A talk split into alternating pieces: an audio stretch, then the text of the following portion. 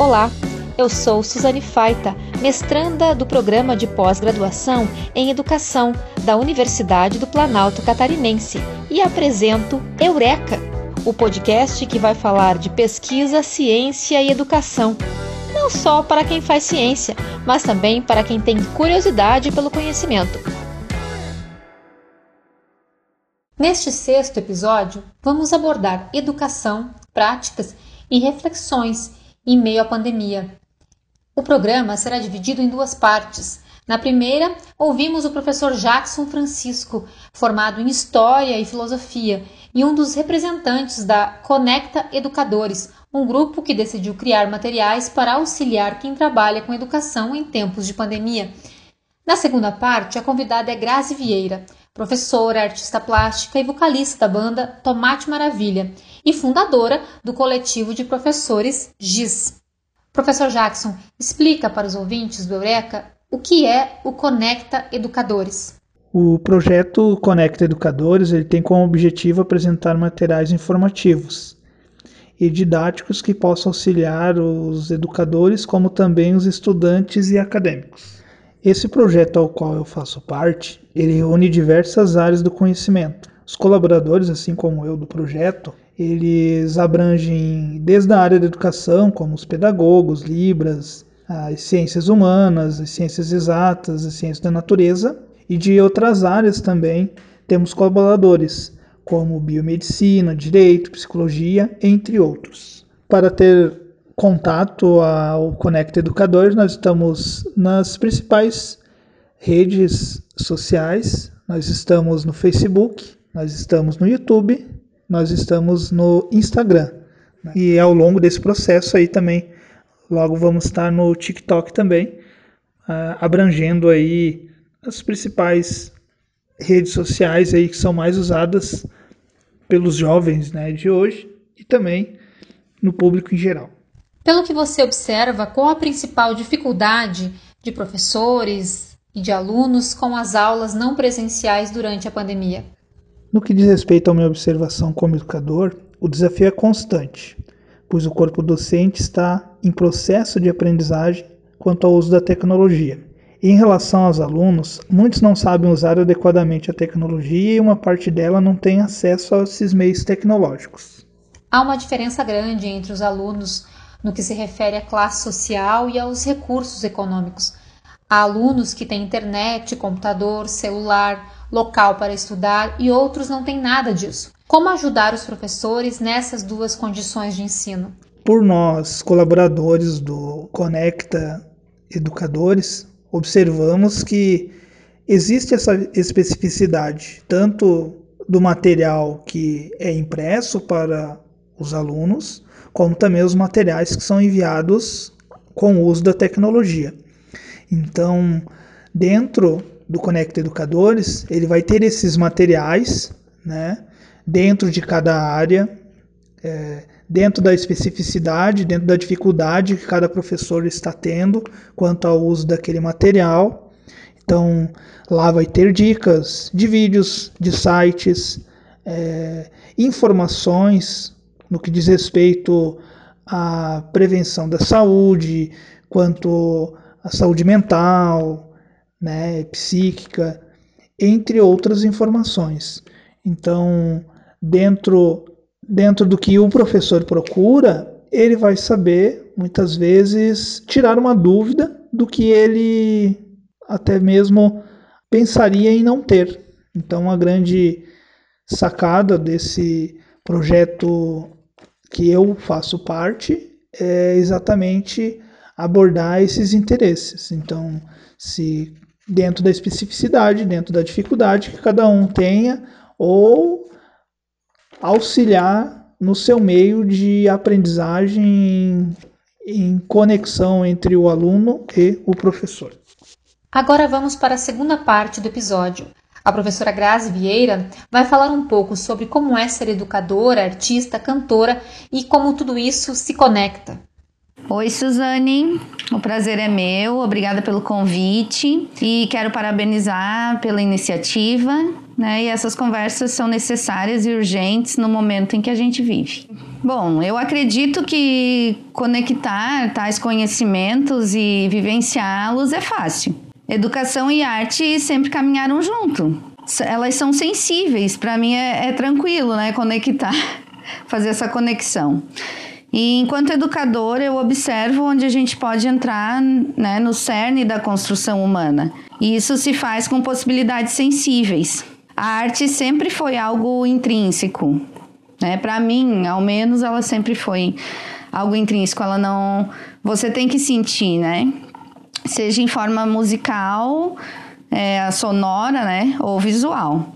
E é através dela que eu faço essas conexões pois se trata de percepção e eu acho que a percepção é algo que deveríamos compreender profundamente para ser educador. Então, conectar arte com educação acaba sendo natural. E criar tem muito a ver com educar. A educação também passa por um processo criativo. Você não pode simplesmente jogar tudo em uma caixa, encher de conteúdo e dar tchau. Essa é a educação que eu acredito. E antes de tudo, dos conteúdos e os vestibulares e profissões, você tem que criar, você tem que sensibilizar, você tem que perceber. Você criou este ano o Coletivo GIS. Antes da pandemia, chegou a realizar um encontro, eu estava presente. Fala um pouco do seu objetivo com o coletivo e quem faz parte dele. O coletivo é uma ideia, né? Uma ideia meio maluca de unir professores de diversas áreas do conhecimento que estivessem afim, estejam afim de compartilhar o que sabem, de aprender novos caminhos e de experimentar um processo criativo. Então, quando a ideia surgiu, foi porque eu percebi que muitos professores não, não têm conectividade, né? Eles têm, eles trabalham seus conteúdos separadamente, o que não deveria acontecer, e acabam não, não conhecendo né, não tendo acesso aos outros saberes, às outras linguagens do conhecimento. Então, é, a gente iniciou esse coletivo com 20 professores, professores das diversas áreas foram convidados, professores de história, de arte, é, ciências, matemática e entre outros, a fim de conectar esses saberes que eu acabei de falar, né, através de encontros e oficinas. A ideia é, fazer algumas oficinas que, que possam compartilhar entre si alguns conhecimentos. Eu não posso separar, por exemplo, a arte, por mais maluca que seja essa ideia, mas ela existe, da física e da matemática. Né? A gente tem a geometria, a gente tem a questão da cor, né? É, nem só da física e da matemática, como da história, que esteve presente em todo momento é, a gente tem a história da arte, a gente tem a, né, o lado científico também, então a gente não, não pode fazer essa separação enquanto professor. E se a gente tiver esse pensamento de que a gente pode unir esses, essas linguagens, consegue trabalhar de uma forma mais é, atrativa no ensino-aprendizagem, né? Consegue fazer com que seja com que o aprendizado seja mais efetivo. É, a gente se depara, né, com, acabou se deparando com essa pandemia e a nossa construção e o processo criativo deu uma travada. A gente ia fazer esses encontros porque ele também tem que acontecer de uma forma lúdica né, para poder mesmo fazer com que a percepção seja efetiva. Não adianta você, a gente tem os sentimentos, né? A gente tem a, a linguagem sensível muitas vezes, mas não percebe. Então, é, a ideia do coletivo é fazer com que o professor perceba mesmo, tenha essa percepção, seja ela visual, seja ela auditiva, né, como eu falei antes, sonora, compreenda que é importante conectar. Os professores necessitam né, mergulhar numa profunda inovação, eu acredito, por assim dizer. No momento, a gente está atarefado demais. Né? No momento de Covid e pandemia, a gente acabou ficando um pouco atarefado, o professor acabou caindo né, numas plataformas novas, tendo que se reinventar.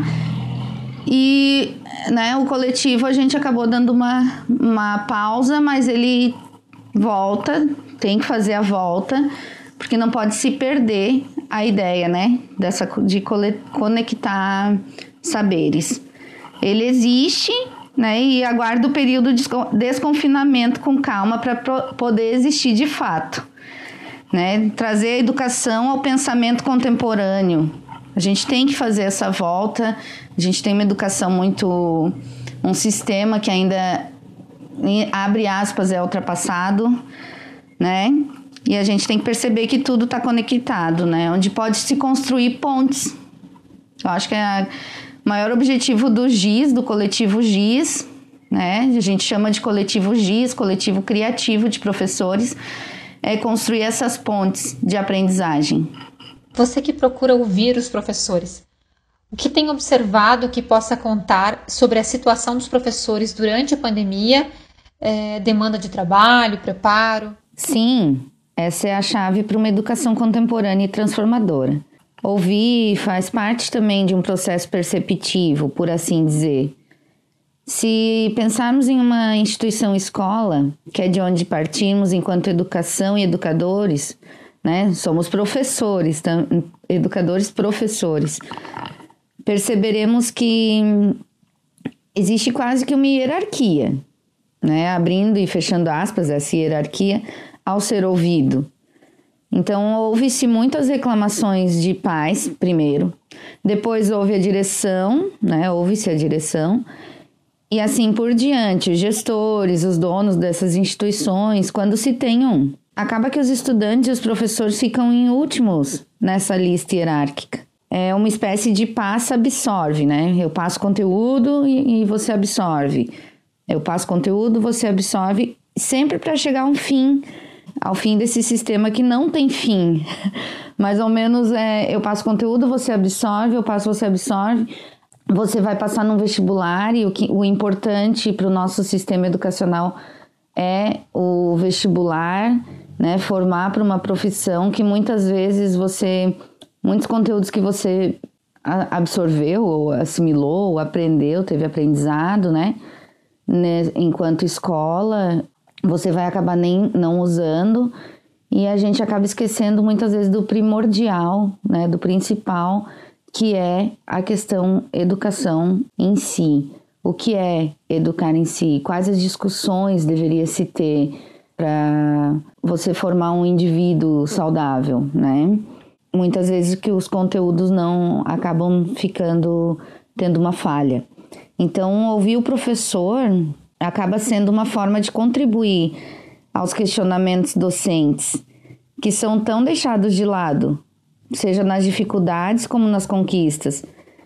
É, o professor ele sempre está ali no meio né, disso tudo, é, do conteúdo, da, dos gestores, das festas escolares, que são muitas, num calendário extenso. E a gente está passando por um período de dificuldade, né? Que é vivenciar essa prática do ensino à distância. Da noite para o dia, né? Foi, foi obrigado, o professor foi obrigado, da noite para o dia, a se virar com conteúdos digitais, com ferramentas digitais. Então, ele saiu do contato físico, assim como todos nós neste momento. E o importante, o mais importante na educação, né, que é a interação, está sendo quase que inexistente nesse período de pandemia. Mas o professor não teve pausa, né? O seu trabalho triplicou e acabou perdendo o prazer por ensinar. Muitos, eu ouço muitos dizendo que acaba se perdendo o prazer por ensinar é, via, via online, né? Não que não seja importante, muitas vezes atraente, mas nós somos obrigados nesse período de pandemia se virar, né? Você se vira, você vai atrás, você preenche planilha, você envia essas planilhas, você cria uma aula, você cada aula dada, por exemplo, não é a mesma coisa você chegar numa sala de aula, né, ver toda aquela interação, aquelas adolescentes, crianças, de adultos também, conversa e existe um debate. Não, hoje o professor fica na frente de uma tela E quando, por ter muitas crianças e, e estudantes, né, não só crianças, mas estudantes em geral, envolvidos naquela aula, fica complexo você em 45 minutos, 50 minutos de aula com uma turma, você fazer toda essa volta e essa interação via internet, né? É, então ele acaba perdendo o prazer porque é necessário. Eu acho que é necessário o movimento. Eu acho que essa palavra é muito importante em se tratando de aulas virtuais. Não só em aulas virtuais, mas esse é o foco que nós estamos falando aqui, mas movimento. Quando se faz o um movimento, quando você percebe que necessita mudança, né? O movimento do, dos teus estudantes em sala, o movimento da sua aula. É, em arte a gente explica isso no desenho, na dança, na música, no teatro. É, você precisa de um movimento para fazer a arte fluir, né? Então a gente também tem histórias, movimentos sociais. E na escola o movimento quer dizer interação. Você está vendo um monte de coisa acontecendo ali existe esse movimento e você faz parte desse movimento. Então, na, na pandemia, esse movimento ficou é, parado, né? O movimento, ele quase que não existe. Então, as, é, as planilhas, os planejamentos digitais que o professor tem que fazer, como eu já disse antes, para cada aula dada, ficar em frente a um computador, a internet que também cai, a falta de luz, Aí o que acontece, você está dando uma aula e o seu filho, para aqueles que têm filho, seu filho está ali querendo também conversar e não compreende. Muitos têm filhos pequenos, muitos professores estão nesse momento dando aula com filhos em casa e muitos professores também é, têm que dividir quando se tem um filho mai, maior, tem que dividir o espaço de trabalho, porque o seu filho também precisa assistir aulas. É, os filhos pequenos, eles não compreendem que muitas vezes o pai ou a mãe, né, que são professores, estão ali trabalhando.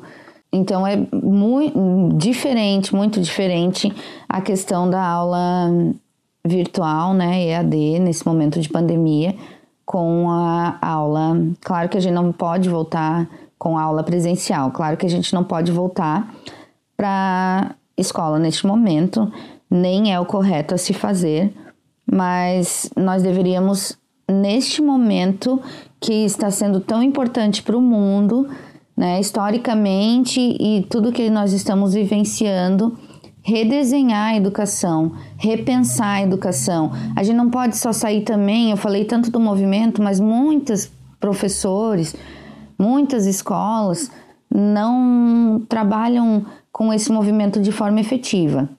É, o que acontece, o professor chega, existe um quadro, existe uma sala com cabecinhas, né, uma atrás da outra, que a gente fala Paulo Freire, pedagogia da nuca. Você não, não tem esse movimento também de interação.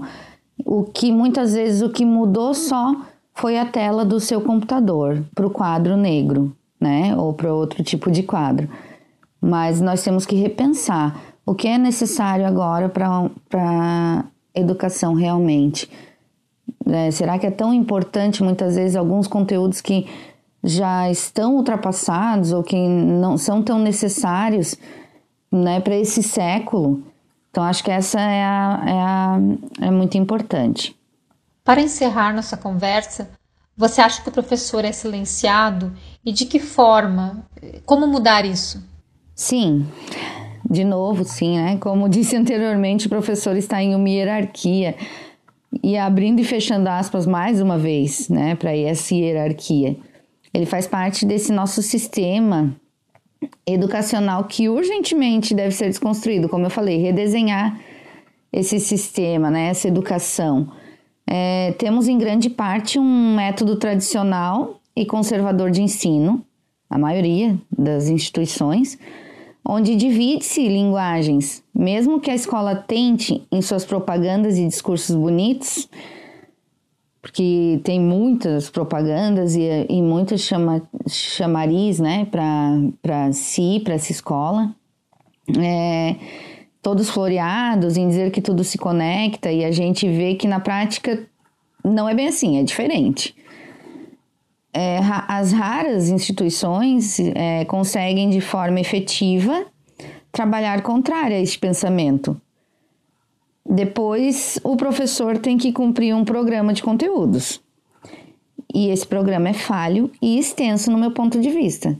Né? Falei anteriormente também que muito conteúdo hoje já não, não cabe mais para esse século. Como, o que a gente poderia trabalhar e discutir em sala de aula que não está sendo discutido? Né? Essa, é, acredito nessa educação. O que não se discute? Não se discute machismo, não se discute é, a sociedade de uma forma né, como deveria ser discutida, como a sociedade está organizada. Nós é, estudamos história e muitas vezes o professor de história ele faz essa discussão, o professor de arte faz essa discussão, de filosofia, mas todos deveriam falar a mesma língua. É, qual, qual a percepção do aluno de mundo, né, do estudante? Qual a percepção de mundo? É, o que é necessário hoje se discutir? Preconceito?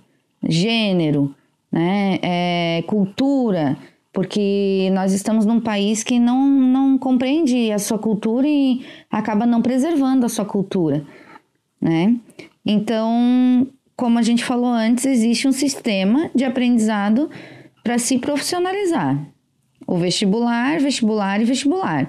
E dentro desse sistema ainda temos as concorrências é, do que nos dá mais dinheiro.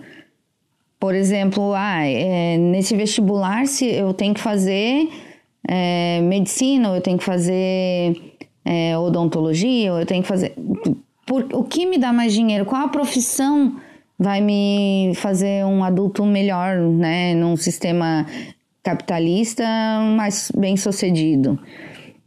É, a gente vê muita é, desigualdade social no nosso país inclusive por essa questão, né? Você é educado, olha, veja bem, você é educado a pensar que quem tem mais dinheiro é uma pessoa mais feliz. Então a gente vê os outdoors aí na rua dizendo: "Ah, parabéns, fulano aprovado em, né, vou de novo para a medicina, que eu acho que é uma das concorrências maiores que existe hoje no nosso país e que as escolas dão muita ênfase, as instituições. É, você não vê é, outdoor dizendo parabéns, aprovado em história, né? Parabéns, você, é, fulano aprovado em pedagogia, em arte, em filosofia, em biologia, professor de pedagogia. Então a gente não vê. E o professor silencia, pois ele recebe tanta tantas ordens, né? O seu fardo pesa, sua responsabilidade é gigante. Então, ele é um professor, voltando ali ao outdoor, né? Ele é o professor que vai ensinar o fulaninho lá a passar em medicina, mas ele não vai ensinar o fulano a valorizar o curso que ele fez, por exemplo, que é biologia, né? Mais ou menos assim. E ele acaba sendo ficando quieto, né? Porque ele tem muita cobrança. Essas cobranças são sempre principalmente em escolas privadas, o professor ele acaba sendo silenciado por medo de se expor. É muita cobrança na questão você a escola ganha muito dinheiro e você não paga, né? Esse dinheiro não se converte em, em salário do pro professor. Então, ele não pode errar pois ele é um professor. Essa cobrança também pesa. E aos poucos ele vai acatando, sem perceber, ele não discute, não questiona. Ele... Então, como você vai formar é, cabeças pensantes, né, estudantes questionadores e seres humanos mais questionadores, se você também não está questionando? É, ele, o professor trabalha incansavelmente, né, e, e ele não, não diz, opa, peraí, né? Por quê? Por que eu tenho que fazer isso? É, porque eu tenho que ficar na, na festa junina vendendo pipoca para arrecadar dinheiro que não vai ser convertido para o meu salário? Ou é, para que isso? É para organizar a instituição? Sabe? É para melhorar os materiais que tem dentro dessa instituição. Então, o professor faz parte de toda essa corrente que eu digo que é dentro de uma instituição escola de hierárquica mesmo e de trabalho e não se questiona. E a última pergunta que eu faço né, nesse, nessa nossa conversa é como transformar a educação, torná-la mais questionadora, fazer nossos estudantes questionarem se nós, professores, não questionamos. Acho que essa é a pergunta-chave para essa discussão. E agora o momento A Coruja Quer Saber. É esse espaço do nosso podcast onde nós falamos das dicas dos nossos entrevistados. Quem vai nos ajudar nessa tarefa, neste episódio, é o aluno do ensino médio Daniel Sebastião da Rosa Ribeiro, que já esteve com a gente em outro programa. É com você, Dan. Isso mesmo, Suzane. Estou aqui para falar da dica da professora Grazi, que é o documentário Tarja Branca. As brincadeiras infantis fazem parte de nossa formação social, intelectual e afetiva. Todo adulto já foi criança. É pelas brincadeiras que muitos dos nossos hábitos culturais de adultos são construídos. O documentário aborda que todos brincamos na infância, e no brincar somos e fomos livres e felizes. Mas será que os jovens e adultos carregam essa subjetividade brincante e cultura lúdica? Será que a criança que fomos se orgulharia do adulto em que se transformou? Eu não sou adulto ainda, mas estou refletindo sobre essa questão.